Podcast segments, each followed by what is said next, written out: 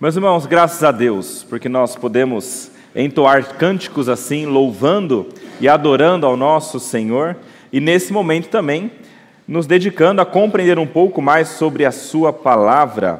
E eu queria convidar a igreja, a palavra de Deus, em 2 Timóteo, capítulo 3, leremos versículos 1 até o versículo 17. Lembrando os irmãos que nós estamos caminhando aqui pela epístola de Paulo, a segunda epístola de Paulo a Timóteo, e tentando compreender um pouquinho o que é uma testemunha verdadeira. De que maneira se porta, como que vive alguém que quer testemunhar o evangelho de maneira verdadeira, de maneira poderosa. Já falamos várias características e hoje o nosso foco é entender que para você testemunhar verdadeiramente, poderosamente, realmente a palavra de Deus, você precisa estar firmado na palavra de Deus. Testemunhe firmado na palavra de Deus. 2 Timóteo capítulo 3, versículos 1 até o versículo 17, diz o seguinte: Mas você precisa saber disso.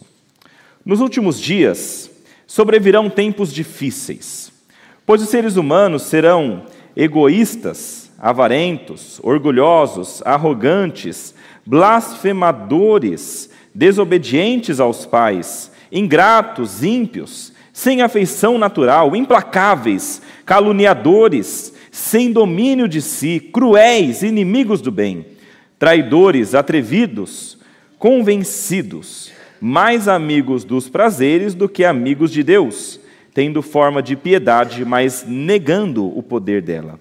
Fique longe também destes. Pois entre estes se encontram os que se infiltram nas casas e conseguem cativar mulheres tolas, sobrecarregadas de pecados, que não que são levadas por todo tipo de desejos, que estão sempre aprendendo e nunca conseguem chegar ao conhecimento da verdade. E do mesmo modo que Janes e Jambres resistiram a Moisés, também estes resistem à verdade. São homens que têm a mente totalmente corrompida, reprovados quanto à fé, mas esses não irão longe, porque a insensatez deles ficará evidente a todos, como também aconteceu com a insensatez de Janes e Jambres. Mas você tem seguido de perto o meu ensino, a minha conduta, o meu propósito, a minha fé, a minha paciência, o meu amor, a minha perseverança, as minhas perseguições, os meus sofrimentos os quais tive de enfrentar em Antioquia, Icônio e Listra. Quantas perseguições sofri, porém o Senhor me livrou de todas elas. Na verdade, todos os que querem viver piedosamente em Cristo Jesus serão perseguidos, mas os perversos e impostores irão de mal a pior, enganando e sendo enganados. Quanto a você, permanece naquilo que aprendestes e em que acredita firmemente, sabendo de quem você o aprendeu e que desde a infância você conhece as sagradas letras, que podem torná-lo sábio para a salvação pela fé em Cristo Jesus. Toda a Escritura é inspirada por Deus e útil para o ensino, para a repreensão, para a correção, para a educação na justiça, a fim de que o servo de Deus seja perfeito e perfeitamente habilitado para toda a boa obra. Vamos orar, meus irmãos. Pai amado, nós lemos a Sua palavra e nesse momento nós queremos rogar a Ti que Tu nos instrua por meio dela. Dá-nos a graça de compreendê-la e dá-nos a força para que nós possamos aplicá-la. Isso é o que nós te rogamos em nome de Jesus. Amém. Meus irmãos, Paulo agora chega neste texto no capítulo 3, e lembrando aqui que Paulo está preso em uma prisão lá em Roma, uma masmorra possivelmente, aguardando o momento da sua morte. É nesse momento que ele envia essa carta para Timóteo, tentando lembrar Timóteo da grande missão que ele tinha e tentando também passar essa missão para Timóteo. Essa carta de Paulo a Timóteo é uma carta de encorajamento e fortalecimento para que Timóteo tenha condições de continuar aquele ministério que estava sendo entregado a ele. E nesse momento, depois de falar várias coisas, ele começa a trazer o foco para o centro da palavra de Deus. E é importante aqui a gente lembrar que no final do capítulo 2, ele falou um pouquinho sobre os falsos mestres, e ali ele disse que havia pessoas que seriam que ensinavam uma doutrina diferente e que ensinavam coisas que não eram corretas, e Timóteo deveria exortá-los, ensiná-los e fazer o possível para que essas pessoas se achegassem a Deus. Timóteo, você precisa pregar o evangelho, exorta. Faz o que você puder, mas mostra para essas pessoas que elas estão enganadas. Elas estão enganando, mas elas estão enganadas e elas precisam compreender a verdade. E Timóteo deveria fazer isso com essas pessoas, mas aqui é interessante porque Paulo diz que existe um momento em que isso não é mais possível. Não seria mais possível exortar os mestres para que eles retornem ao conhecimento correto. E, meus irmãos, olhando para esse texto, eu queria que nós compreendêssemos pelo menos três verdades aqui. A verdade principal, como nós sempre temos, é que nós precisamos permanecer firmes na palavra de Deus, se nós quisermos testemunhar verdadeiramente. E as três verdades que eu gostaria de pensar a respeito disso hoje é a razão pela qual nós precisamos nos manter firmes. E a razão é, primeiro, porque quem rejeita a verdade quem rejeita a palavra de Deus vai de mal a pior. Isso é o que Paulo mesmo disse com essas palavras. Quem rejeita a verdade vai de mal a pior. Segundo lugar, porque essa palavra foi transmitida por pessoas fiéis. E em terceiro lugar, pelo que essa palavra é e faz em nossas vidas. Primeira coisa, então, meus irmãos, que esse texto nos mostra acerca de nós permanecermos firmes na palavra de Deus e firmados nessa palavra, é porque quem rejeita essa palavra vai de mal a pior. Como eu falei, no final do capítulo 2, Paulo diz que havia falsos mestres que Timóteo deveria ensinar e exortar e trazer de volta. Mas aqui ele fala que há pessoas que ele deve evitar. E ele fala isso dizendo que nos últimos dias viriam pessoas que seriam terríveis. E, meus irmãos, últimos dias aqui, ele não está falando só. A gente geralmente, quando pensa em últimos dias, pensa naquele momento final que está quase chegando na beirinha quando Cristo vai voltar. E é os últimos dias, que é a perseguição e aquela coisa. Mas, na verdade, aqui a ideia de Paulo é dizer que nos últimos dias, desde a primeira vinda de Cristo até a segunda vinda de Cristo, esses são os últimos dias que nós compreendemos, neste período, as coisas seriam difíceis. E a cada ano que se passa, quanto mais a segunda vinda de Cristo se aproxima, mais esses dias se tornam difíceis. E difíceis, meus irmãos, em que sentido? As pessoas se tornam cada vez mais corrompidas pelo mal. Os homens serão cada vez piores. Meus irmãos, vocês leram aí no versículo 2 uma série de palavras negativas sobre esse grupo de pessoas, que eram os homens que ensinavam coisas erradas, e são palavras extremamente negativas. Nós vemos aqui seres humanos que seriam egoístas, avarentos, orgulhosos, arrogantes, blasfemadores, desobedientes aos pais, ingratos, ímpios, sem afeição natural, implacáveis, caluniadores, sem domínio de si, cruéis, inimigos do bem, traidores, atrevidos, convencidos, mais amigos dos prazeres do que amigos de Deus. Meus irmãos, quantas coisas terríveis que aconteceriam e estão acontecendo nos corações das pessoas deste mundo. A cada ano que passa, mais as pessoas se tornam dessa maneira. E, meus irmãos, aqui é uma lista de vícios, e na verdade Paulo já trouxe uma lista em outro momento, lá em Romanos, no capítulo 1, vocês podem ler em casa, no versículo 29 ao 32, é uma lista muito parecida, mas tem uma questão diferente. Lá em Romanos, no capítulo 1, Paulo fala que pessoas seriam mais ou menos dessa maneira, mas as pessoas do mundo. E aqui, Paulo está dizendo que dentro da igreja as pessoas seriam assim. Meus irmãos, quanto mais nós caminhamos para o final dos tempos, mais de dentro da igreja é possível que apareçam pessoas assim. Os falsos mestres.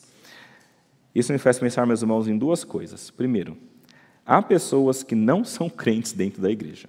Tá? Isso é claro. E uma segunda coisa é que nós temos de constantemente nos reavaliar para que nós não sejamos essas pessoas. Meus irmãos, os tempos estão cada vez mais difíceis e nós precisamos tomar cuidado para que nós não entremos no mesmo caminho que estes falsos mestres. Então, uma dica para você quando você chegar em casa: chegue em casa, abra a palavra nesse texto e leia essa lista. E comece a pensar: será que eu sou assim? Será que de alguma maneira eu faço isso? Será que essa característica se mostra na minha vida? E você começa a perceber. Se há muitas coisas que você faz que estão se encaixando aqui, toma cuidado. É hora de você ajoelhar, pedir perdão para Deus e mostrar fruto de arrependimento. Tome cuidado. A vida cristã não é feita para ser vivida dessa maneira. Meus irmãos, Paulo, quando traz essa lista, a ideia dele não é falar sobre cada um desses aspectos separadamente, não é isso que eu vou fazer também. Por isso, hoje eu queria olhar para essa lista, pensando nela como uma, uma lista geral, mas ah, trazendo um ponto específico e principal, que é o amor. Me parece que essa lista só acontece porque os amores dessas pessoas, desses crentes, estão desordenados, tá? Por que, que eu falo isso? Porque essa lista começa com duas palavras, egoísta e avarento. Essas duas palavras no grego começam com a ideia de amor. O primeiro é o amante de si mesmo, que ama a si mesmo, e o segundo é o amante da prata, o que ama o dinheiro. É o amor deles. E no final dessa lista termina com mais amigos dos prazeres do que amigos de Deus. Meus irmãos, amigos aqui, a ideia de novo, no grego a palavra é amor, amantes dos prazeres e não amantes de Deus. Parece que é uma grande moldura falando do amor, e dentro dessa moldura existem várias características negativas. Qual que é o ponto? Quando nós estamos com os nossos amores apontados para coisas erradas, então todo o resto fica negativo. É como se, quando eu olho e amo mais a mim mesmo, e mais o dinheiro, e mais os meus prazeres, do que eu amo a Deus, então todo o resto se torna assim. É isso que Paulo está dizendo aqui nesse momento. E é evidente, meus irmãos, se eu me amo demais, se eu gosto demais de mim, eu não me importo em me colocar acima das outras pessoas. E ser alguém que é convencido. Eu certamente não me importo em obedecer os meus pais e outras autoridades, porque eu sou mais importante. Eu certamente desejo aparecer muito mais que os outros, certamente não me importo em caluniar as pessoas para que eu me sobressaia. Eu não me importo com o bem comum desde que eu tenha vantagem. Quando o meu amor a mim é muito maior, então eu não me importo em cometer esses pecados. Em trair, se a recompensa for boa, talvez 30 moedas de prata, né, como foi com Judas, eu não me importo com essas coisas, porque o que importa sou eu. Meus irmãos, esse é o grande problema dos homens. E esses homens aqui, estes cristãos, ou que estão na igreja, eles têm tudo isso na característica deles, e apesar de tudo isso, parece que eles conseguem enganar bem. Versículo 5 fala: tendo forma de piedade. O que significa isso? Significa que na aparência, na forma, eles são crentes. Quando você olha para estes falsos mestres, eles são crentes. Eles parecem ser crentes há muitos enganadores. E é isso que Paulo está chamando a atenção nossa aqui e de Timóteo. Timóteo, toma cuidado, eles têm aparência de que são piedosos. Mas eles não são, porque eles estão negando o poder dela. Negar o poder aqui da piedade, ah, existem várias possibilidades, mas uma delas é dizer que eles estão negando o próprio Espírito Santo que dá este poder da piedade, estão negando o próprio Cristo que nos capacita a sermos piedosos. E estes homens, na verdade, estão com esses amores totalmente invertidos. Meus irmãos, a palavra de Deus é muito clara com relação aos amores. Vocês sabem, existem dois mandamentos principais. O primeiro é: ama a Deus acima de todas as coisas. O segundo é: ama você mesmo. É isso? Ama o próximo como a ti mesmo. São dois: amar a Deus e ao próximo. Mas e você mesmo? Onde é que você está? O seu amor por você é uma coisa que Paulo já tem subentendido aqui. É uma coisa que Jesus já sabia que nós tínhamos. Nós temos muito amor próprio. A gente não precisa de alguém nos mandando amar a nós mesmos.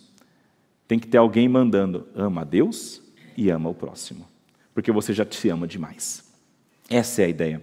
Essa é a hierarquia dos amores na palavra de Deus. Amar a Deus acima de todas as coisas e ao próximo como a nós mesmos. Quando nós fazemos isso, as coisas começam a se ordenar. Mas aqui, meus irmãos, estes homens que eram líderes e pregavam de maneira errada, eram homens que estavam totalmente corrompidos. É por isso que Paulo então fala para Timóteo: fica longe deles.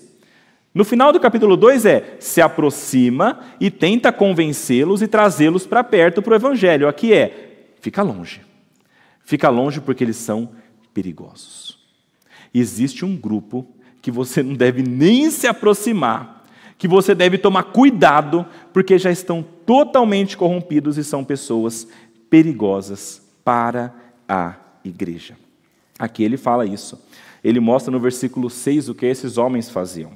Versículo 6 diz o seguinte: Entre estes se encontram os que se infiltram nas casas e conseguem cativar mulheres tolas, sobrecarregadas de pecados, que são levadas por todo tipo de desejos, que estão sempre aprendendo e nunca conseguem chegar ao conhecimento da verdade. Meus irmãos, aqui, Paulo está dizendo o seguinte: olha, estes homens não se importam de utilizar as vulnerabilidades das pessoas para conseguir o que eles querem. O mal não se importa de utilizar as pessoas que são vulneráveis. Aqui Paulo cita um grupo específico, tá? Que são essas mulheres tolas, tá? Ah, primeiro ponto importante, só para deixar todos muito calmos. Paulo não está dizendo que todas as mulheres são tolas, não é isso. Ele está qualificando. Existia um grupo de mulheres na igreja de Éfeso em que Timóteo estava, que eram mulheres tolas, e eram tolas por alguns motivos. Elas eram tolas porque elas eram sobrecarregadas de pecados e que eram levadas pelos desejos. Esse era o grupo específico qual, ao qual Paulo se refere aqui. E estes homens então entravam nas casas sorrateiramente, devagar, ganhando a confiança e cativando essas mulheres para conseguir aquilo que eles queriam. Algumas pessoas dizem que eles queriam aqui alguma coisa sexual. É possível, mas talvez não seja isso. É muito provável aqui que Paulo esteja falando a respeito de homens que estavam entrando nessas casas, ganhando a confiança, para espalhar então os seus ensinamentos e conseguirem outras coisas. Esses homens entravam nas casas, e lembrando aqui, meus irmãos, as igrejas nesse tempo se reuniam de casa em casa. Quando alguém entrava nas casas, entrava na igreja. Então ele entrava na igreja, naquela casa, e começava a cativar as pessoas com uma, com uma boa ideia na mente das pessoas, com um discurso que fosse palatável, com algumas palavras que elas gostavam de ouvir, e então elas iam sendo cada vez mais cativadas. Ah, Tito falou uma coisa semelhante, Paulo a Tito falou uma coisa semelhante, lá no capítulo 1, versículos 10 a 11. Passa para frente em Tito para vocês verem. Uh, aqui no caso de Tito é, na, é, lá na igreja de Creta, tá? Mas Paulo fala sobre os falsos mestres. Ele fala o seguinte: existem muitos especialmente os da circuncisão, que são insubordinados, falam coisas sem sentidos e enganam os outros. Versículo 11 ele fala: É preciso fazer com que se calem, porque eles andam pervertendo casas inteiras, ensinando que não devem, com a intenção vergonhosa de ganhar dinheiro. Então eram homens que entravam nessas casas, sorrateiramente enganavam essas mulheres que eram sobrecarregadas de pecado e eram pessoas que se entregavam aos desejos e dessa maneira conseguiam cativá-las e cativar a casa inteira. Eles conseguiam fazer com que tudo aquilo que eles ensinavam fosse sendo cada vez mais espalhado. E pensando, meus irmãos, aqui na igreja de Éfeso, que é onde Timóteo está, havia um outro grupo, que talvez seja até o mesmo, de mulheres que era muito vulnerável, que eram as viúvas. E se vocês depois lerem em casa, 1 Timóteo capítulo 5, fala sobre as viúvas, especialmente as mais novas, dizendo que essas viúvas, com a igreja funcionando, elas eram sustentadas pela igreja. E sendo sustentadas pela igreja, viúvas muito novas, elas tinham aparentemente muito tempo ocioso. E de acordo com Paulo, lá em 1 Timóteo, no capítulo 5, neste tempo ocioso, elas estavam utilizando de maneira maligna. Ao invés de irem para a igreja louvar ao Senhor, elas estavam utilizando para ir de casa em casa e espalhar coisas que não eram corretas. Este era um grupo também que Paulo se refere aqui. Meus irmãos, então eu estou contextualizando bem a situação para que nós não caiamos no erro de achar que Paulo está falando sobre todas as mulheres como se fossem tolas. Mas aqui é um grupo de mulheres que, segundo o costume da época, provavelmente não tinham muito acesso ou incentivo ao estudo da Escritura, e mulheres que tinham se tornado viúvas, especialmente as mais jovens, e sendo sustentadas pela igreja, se tornaram ociosas e viviam assoladas pelos seus desejos. Este era o grupo vulnerável que estes homens estavam atacando. E por que que estas, essas, essas palavras desses homens eram tão atraentes para essas mulheres? Dois motivos: culpa dos pecados e desejos desordenados. Elas eram sobrecarregadas de pecados. E elas tinham desejos que tinham que ser satisfeitos no pensamento delas. E meus irmãos, essa é uma combinação terrível. Por quê? Muitas vezes, e você pode se enquadrar nisso, muitas vezes, quando nós temos culpa de pecados, quando nós cometemos coisas que são pecaminosas, uma coisa que nós não queremos é ouvir a palavra de Deus. Uma coisa que nós não queremos é alguém chegando até nós e falando: Isso está errado diante de Deus. Elas não queriam isso. E quando chegava um falso mestre dizendo uma coisa diferente, elas gostavam. Elas não queriam também alguém dizendo para elas que elas não poderiam viver nos seus desejos, nos seus prazeres. E dessa maneira também elas davam ouvidos para aquilo que era mentiroso e vinha da parte desses falsos mestres. Meus irmãos, há coisas que podem nos impedir de chegar ao conhecimento da verdade. De acordo com Paulo, essas mulheres aprendiam, aprendiam, aprendiam, aprendiam, mas nunca chegavam ao conhecimento da verdade, porque essas coisas impediam culpa dos pecados e os prazeres que elas queriam sempre satisfazer. E é por isso, meus irmãos, que a gente tem que tomar muito cuidado. Será que existe alguma coisa que está nos impedindo de chegar ao conhecimento da verdade? Será que existem pecados que nós estamos cometendo que nós gostamos tanto disso que nós não queremos abrir a palavra de Deus ou ouvir pessoas falando contra isso? Será que existem desejos que nós estamos sempre tentando realizar que estão nos impedindo de olhar para a verdade claramente? Meus irmãos, muito cuidado com isso. Foi isso que derrubou essas mulheres que foram chamadas aqui por Paulo de tolas. Cuidado para que você não seja assim. Esquadrinhe a sua vida. Esquadrinhe. Por que, que às vezes, talvez, você resiste ir à igreja? Porque às vezes você está torcendo para que alguma coisa aconteça para que você não precise ir até o culto ouvir a palavra de Deus. Por que será que às vezes você não quer que pessoas conversem sobre a palavra de Deus. Paulo continua, meus irmãos, versículo 8, dizendo o seguinte: E do mesmo modo que Janes e Jambres resistiram a Moisés, também estes resistem à verdade. Aqui falando sobre os homens que eram aqueles que enganavam agora, não mais as mulheres que foram enganadas. São homens que têm a mente totalmente corrompida, reprovados quanto à fé. Mas esses não irão longe, porque a sua insensatez ah, ficará evidente a todos, como também aconteceu com a insensatez de Janes e Jambres. E no versículo 13, mais para frente, fala que os perversos e impostores irão de mal a pior, e é a palavra que eu utilizei, enganando e sendo enganados. Meus irmãos, Janes e Jambres aqui, ah, esses nomes não se encontram em outro lugar na palavra de Deus, mas eles se encontram em outros escritos, em escritos judaicos e até em alguns escritos pagãos, porque eles se referem àqueles dois mágicos ou ah, ah, duas pessoas que eram da corte de lá do Egito, quando o povo foi liberto, aqueles que se opuseram a Moisés. Vocês se lembram que quando Moisés foi enviado até o Faraó, Deus falou para ele: Vai, liberte meu povo, Moisés, mas como eles vão crer em mim? E aí Deus deu uma série de sinais que ele poderia fazer. Por exemplo, ele pegaria o seu cajado, jogaria no chão e se tornaria uma cobra. Isso é um sinal. Mas aí apareceram os mágicos do Egito. Dentre esses, possivelmente, então, Janes e Jambres, que eram os mágicos.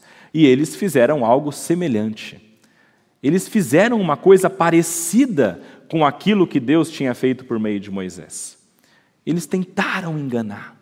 Eles talvez tenham pensado que eles estavam conseguindo fazer isso. Mas, meus irmãos, chegou uma hora que ficou evidente que eles não tinham poder diante de Deus. Logo no início, quando Moisés jogou o cajado e virou a cobra, eles, jogou, eles jogaram a deles e virou cobra também a cobra de Moisés foi lá e comeu as outras cobras. Porque Deus é mais poderoso. E passou um pouquinho, Deus começou a mandar as pragas do Egito. E aí que eles perceberam, a gente não tem poder mesmo, e não somente eles. Todos aqueles que olhavam para eles achando que eles tinham algum poder, perceberam, eles não têm. Eles não são de Deus.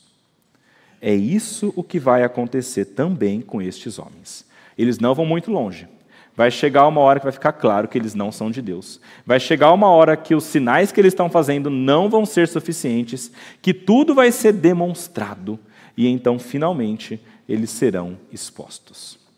Eu estava vendo um, um pastor muito famoso, uh, de algum tempo atrás, não aqui no Brasil, mas ele foi exposto dessa maneira. Era um falso mestre.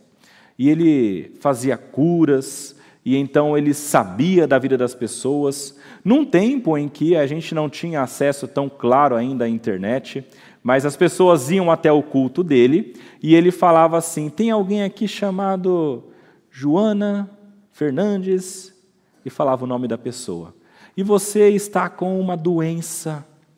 E você não quer mais essa doença. E a doença é você tem câncer no intestino. E a pessoa se levantar, meu Deus, isso é impressionante, é impressionante. E as pessoas iam até ele e então achavam que ele curava e que ele sabia das coisas, até o momento em que eles conseguiram descobrir, utilizando equipamentos modernos, uh, o homem utilizava um ponto no ouvido e a esposa dele passava as informações. E como é que ela tinha informações? Quando as pessoas chegavam no culto, recebiam um formulário. Você quer oração para alguma coisa? Nome inteiro, doença, o que ela precisava.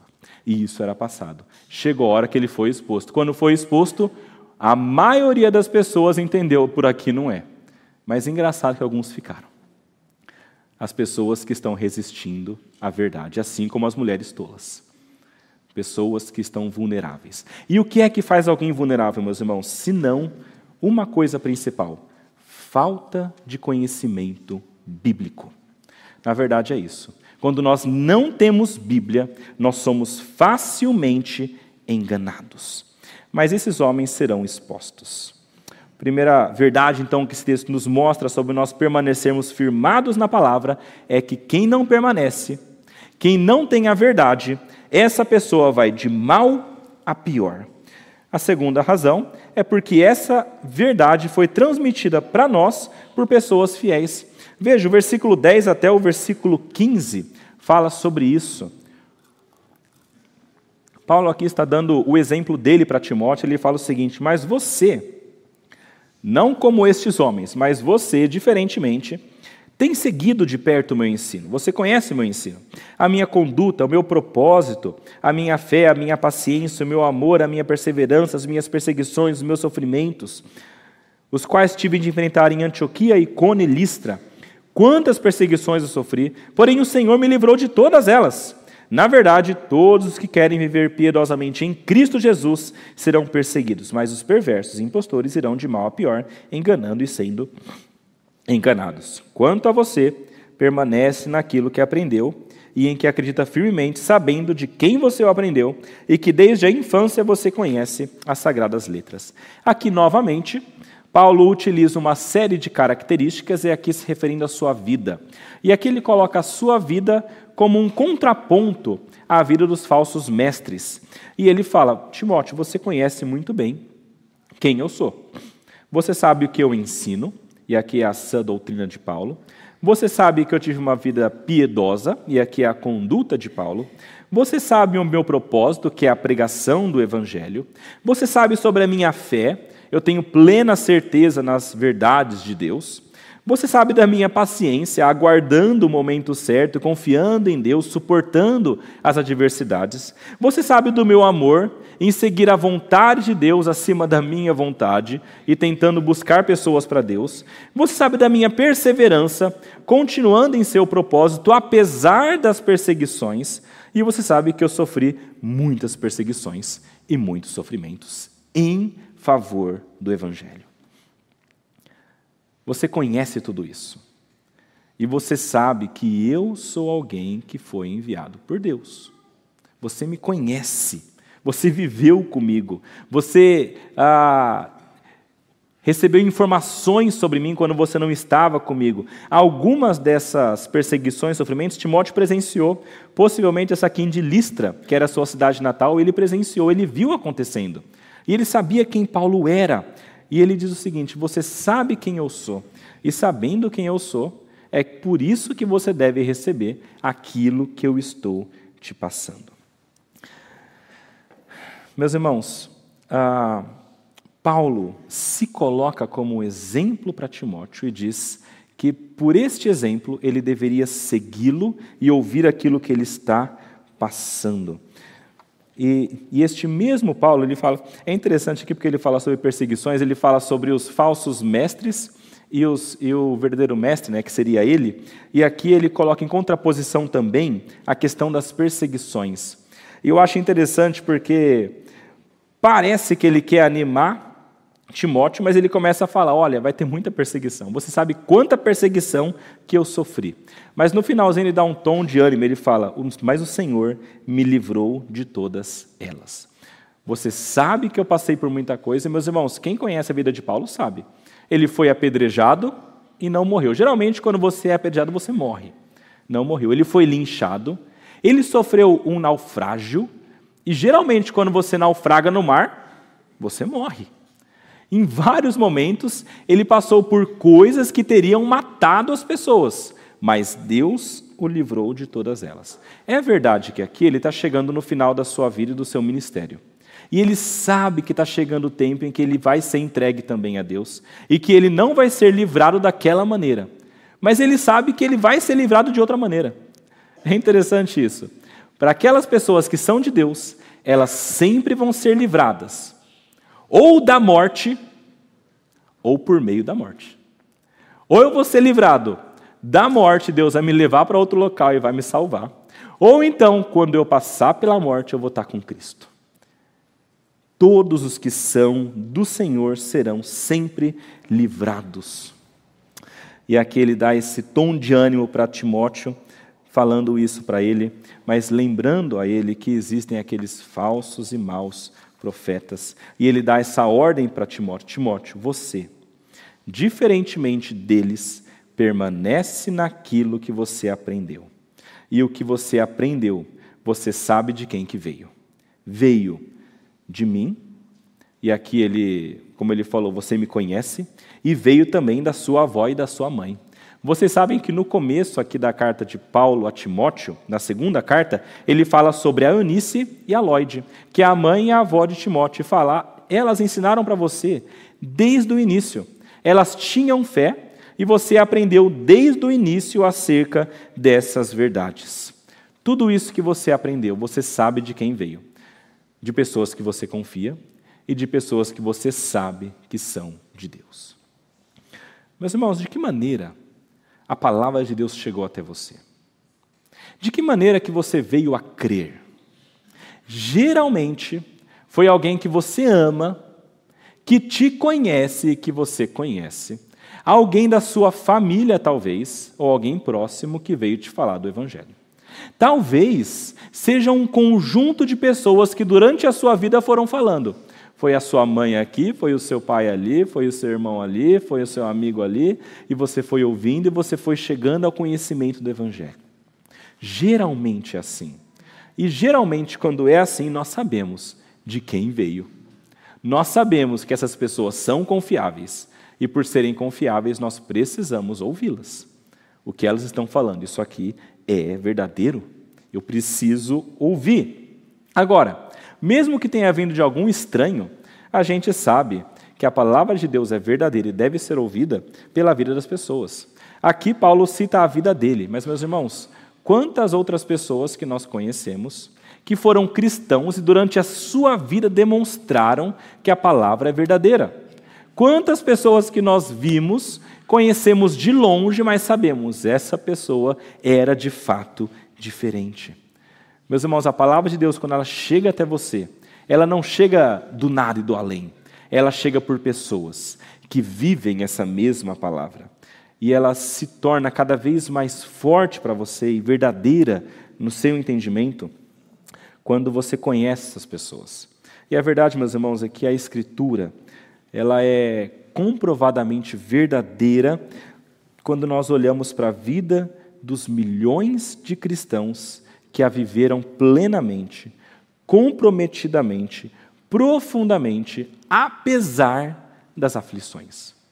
Quando nós olhamos, presta atenção nisso, quando nós olhamos para os cristãos que passaram antes de nós, para a vida diferente que eles tiveram, para o impacto positivo que eles tiveram na sociedade, e por tudo que eles sofreram por conta do Evangelho, nós temos uma conclusão a chegar.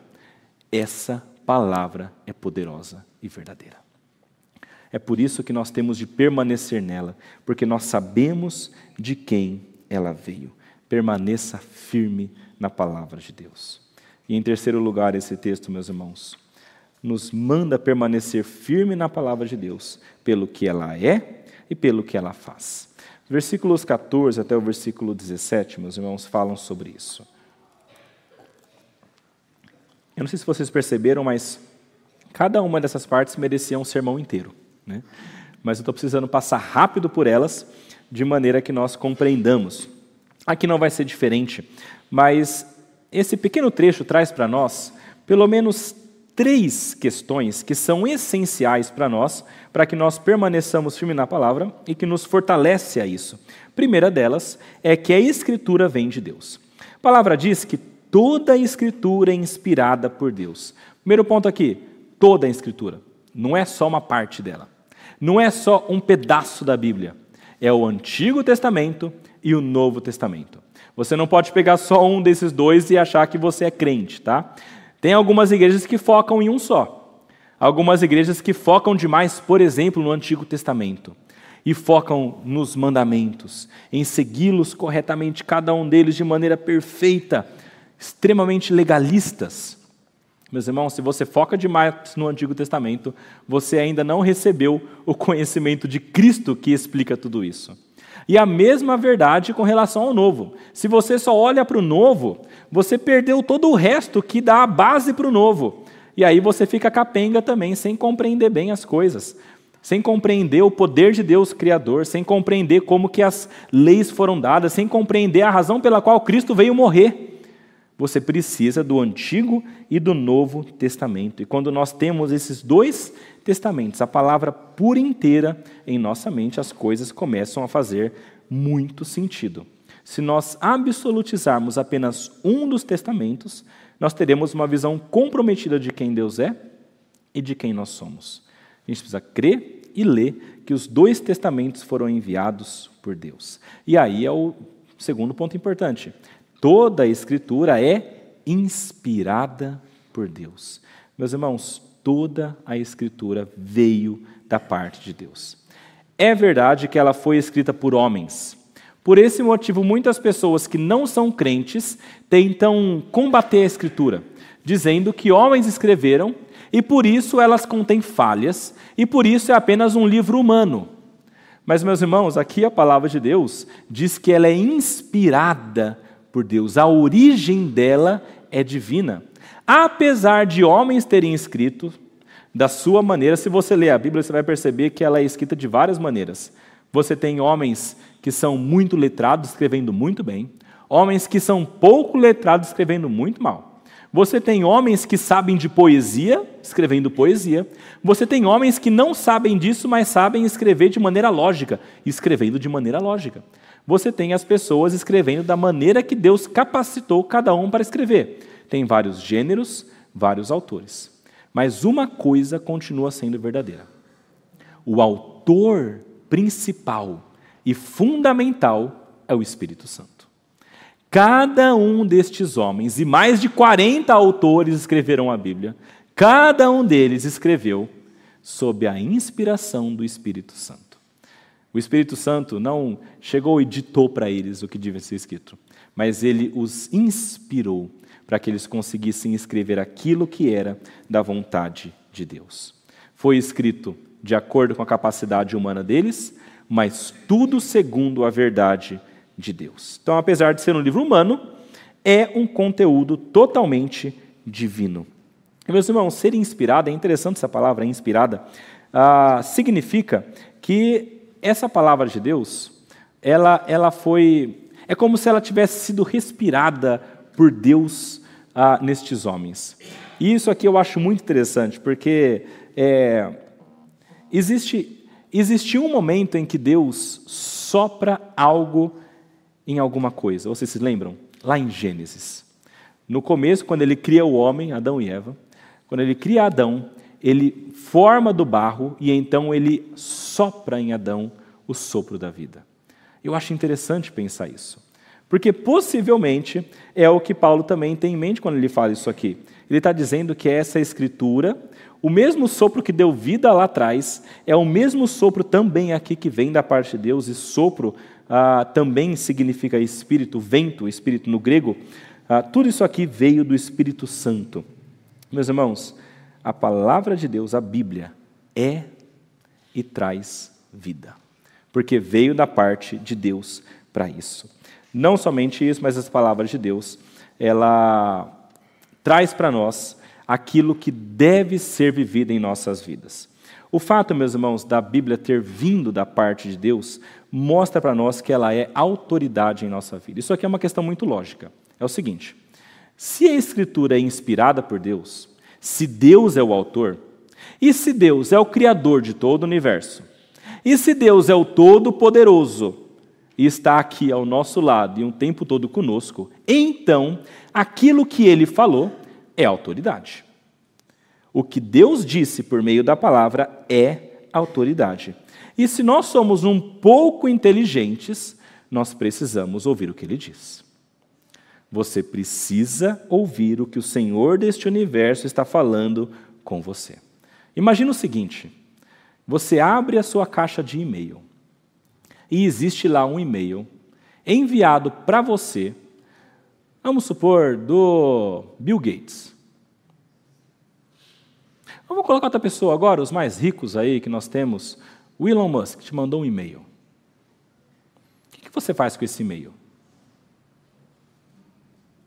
Interessante pensar, né? Penso eu que você abriria para ver o que ele quer dizer. Mesmo que você não goste, depois ignore. Mas você, pelo menos, vai ler o que está escrito ali. Pensa que a maior autoridade no seu campo de trabalho te mandou um e-mail. Aquele professor que você gosta. Aquela pessoa que sabe tudo sobre o seu ramo de trabalho te mandou um e-mail. O que, que você faz? Você abre pelo amor de Deus. Meus irmãos, o Senhor deste universo te mandou algo escrito claramente, vários livros, te explicando sobre a vida, o sentido da vida. O que, que você faz? Pelo amor de Deus, abre. Ele está falando com você. A palavra de Deus vem dele para te trazer verdades para a sua vida. E ela é valiosa por completo. Significa que tudo aquilo que ela fala, não só a questão do Antigo e Novo Testamento, mas tudo aquilo que ela fala é importante para a sua vida e você deve aceitar, mesmo que seja difícil.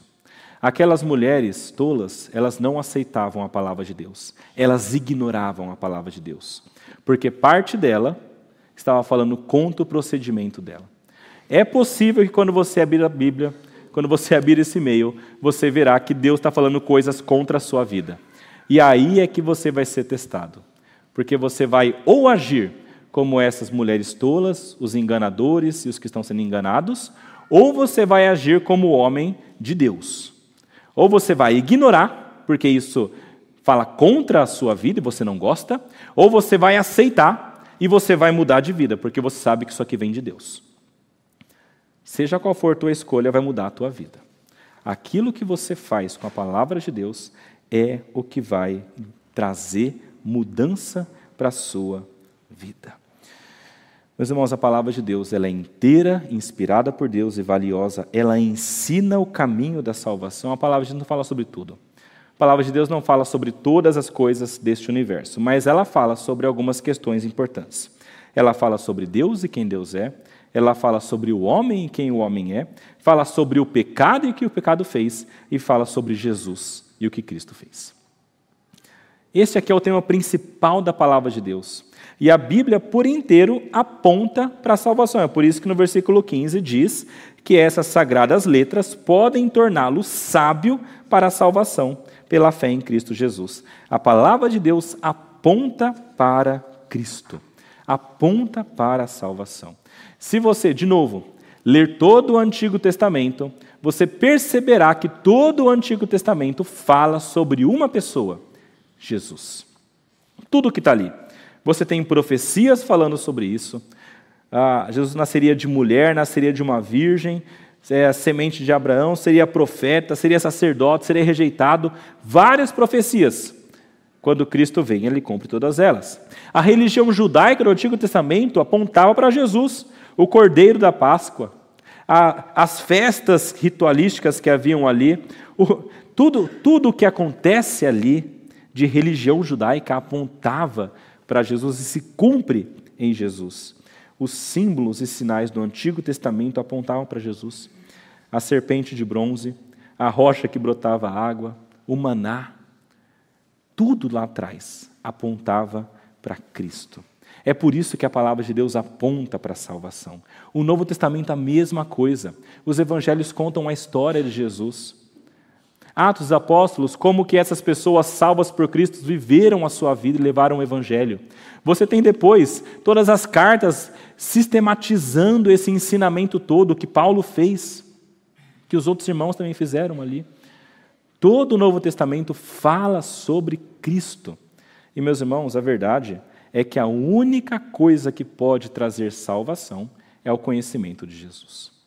Quando nós conhecemos a Cristo verdadeiramente, quando nossa vida está entregue a este Cristo, quando nós compreendemos que somos pecadores e precisamos do sacrifício e do poder de Cristo, então é que nós somos salvos.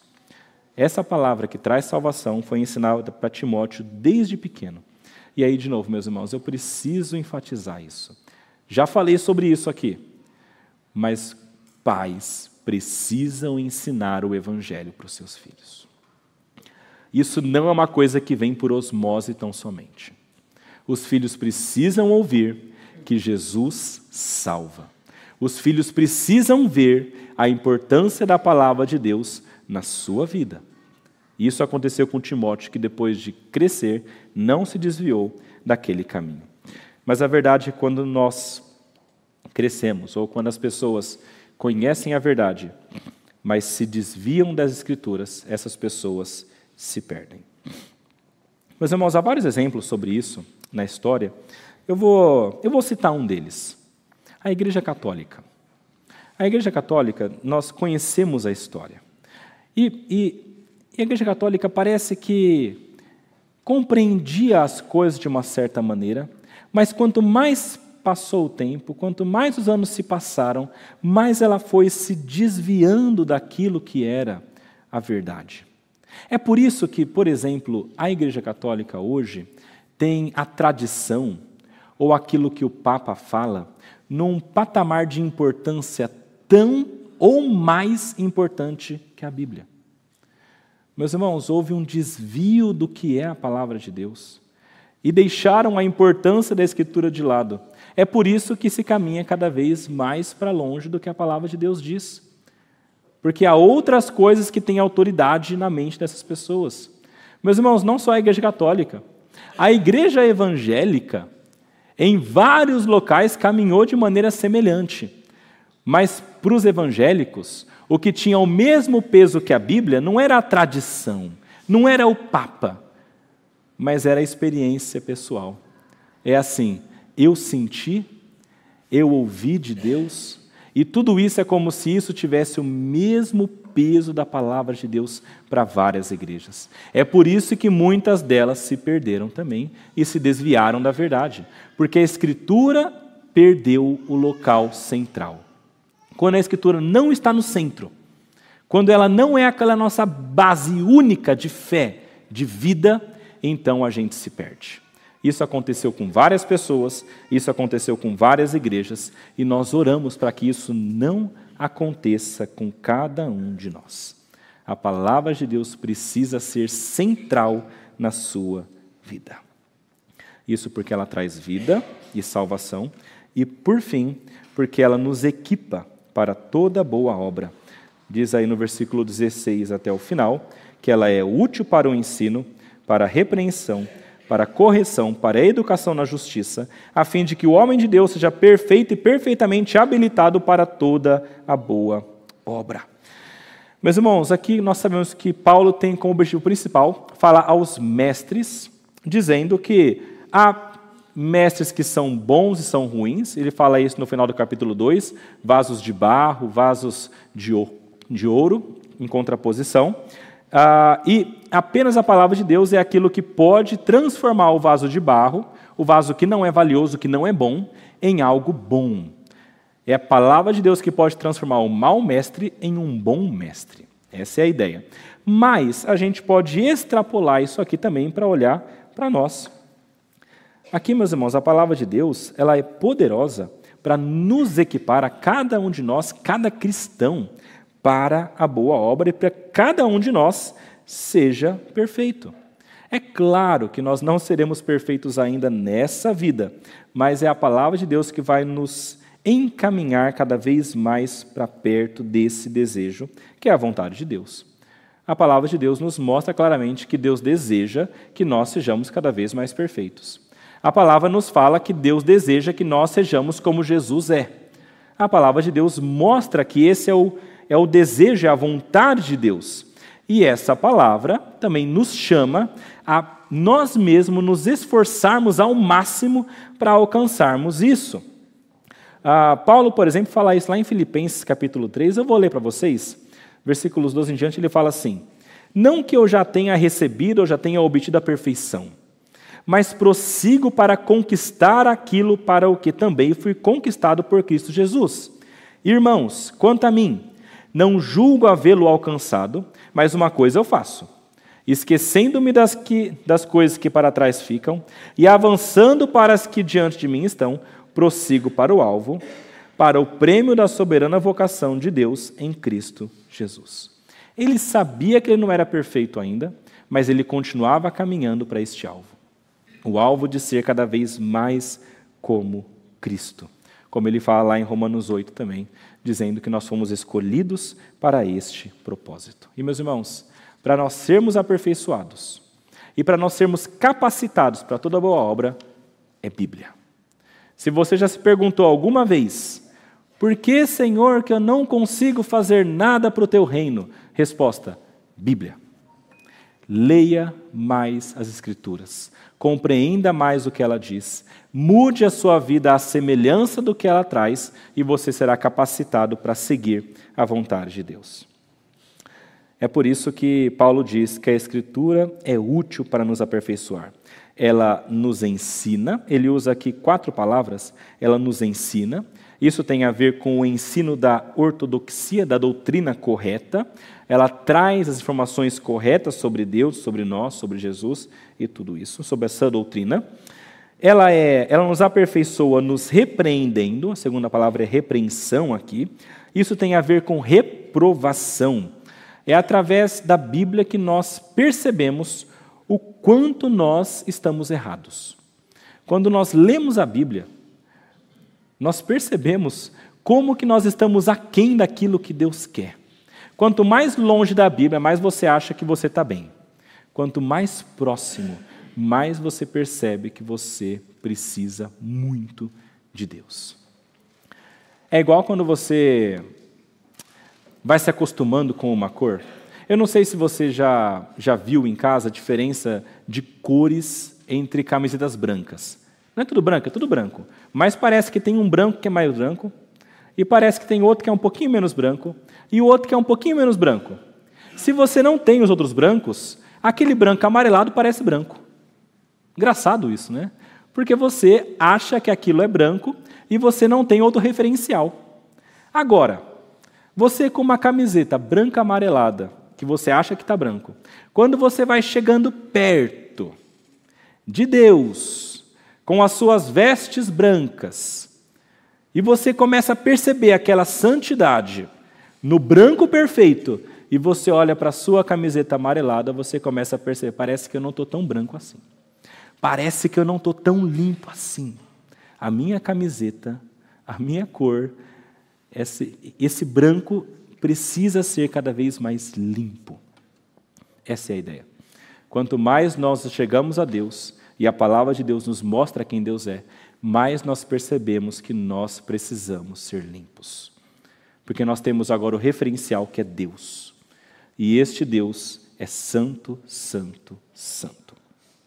E essa escritura também, ela nos aperfeiçoa corrigindo. Quando nós percebemos que nós estamos errados, então ela nos corrige. A palavra aqui vem da mesma palavrinha que a gente tem a ortodentia, por exemplo, ou ah, ah, quando nós temos a ortopedia, é o orto, aquela coisa reta. É a palavra de Deus que nos endireita para que nós sejamos retos como Deus quer e não mais tortos como nós estávamos. E por fim, fala que a Escritura nos aperfeiçoa, nos educando na justiça. A palavra aqui para educando é paideia que geralmente significa disciplina na Bíblia. É a mesma palavra usada para falar sobre a correção de filhos. E a ideia aqui é, é a palavra de Deus nos treinando para que nós sejamos cada vez mais perfeitos. Com a prática da palavra, nós somos treinados para termos uma vida santa diante de Deus. Resumindo, a Bíblia ela é útil para nos ajudar a viver em boas obras. Ela nos ensina o que é correto, nos mostra o quanto nós estamos errados, endireita os nossos caminhos e nos treina com a disciplina no caminho da justiça. É isso que ela faz. E quando nós nos dedicamos a ela, nós seguimos a vontade de Deus. Meus irmãos, se você quiser ser uma testemunha verdadeira, que segue a vontade de Deus, você precisa permanecer firme na palavra de Deus. É somente isso que vai te impedir de cair como aqueles falsos mestres, de cair como aquele grupo de mulheres tolas, de cair como pessoas que não seguem a palavra e se manter firmes. E dessa maneira, você vai poder testemunhar e outras pessoas poderão ver como que Deus trabalha forte, firme, ah, com, com com particularidades na sua vida, como que Deus tem transformado tudo aquilo que você era para você ser o que você é hoje. Você precisa da Bíblia. Vamos orar. Pai amado, nós lemos a Sua palavra, Pai, que nos traz tantas coisas importantes. Ela mesma fala que é inspirada por Ti. O Senhor nos trouxe a Sua verdade para que nós fôssemos guiados. O Senhor nos mostra o que é a Sua vontade. O Senhor nos mostra quem nós somos. O Senhor nos mostra quem Tu és. O Senhor nos mostra como a nossa vida está. O Senhor mostra onde estão os nossos erros. E o Senhor mostra aquilo que pode nos trazer mudança. Pela Sua palavra, nós temos conhecimento da salvação que vem por Cristo Jesus. Pela Sua palavra, nós temos o conhecimento daquilo que nós precisamos para sermos mais parecidos com Cristo. É por isso que nós louvamos a Ti pela Sua palavra e queremos pedir, Pai, dá-nos a graça de permanecermos firmados nela e dessa maneira sermos moldados e transformados a cada dia por Ti. Ajuda-nos nisso, Pai, nós precisamos de Ti. Dá-nos essa graça, é o que nós te rogamos, em nome de Jesus. Amém.